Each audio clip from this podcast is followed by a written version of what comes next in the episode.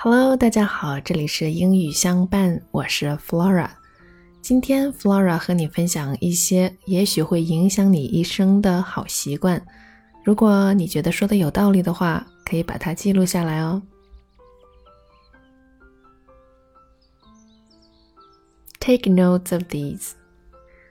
Plan for the next day before bed. Wake up early. Get enough sleep. Embrace the morning.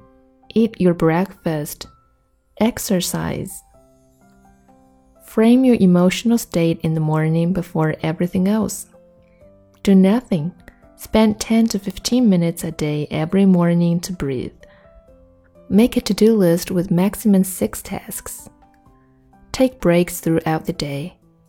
Take a nap. Reflect the day in the evening. Work backwards from the future. Create to do list sub deadlines the night before. View failure as learning opportunities. Say no nicely.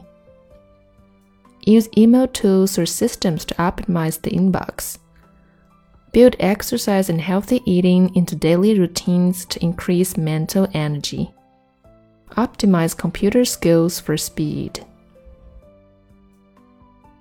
Okay, that's it for today, and I'll see you next time. Bye.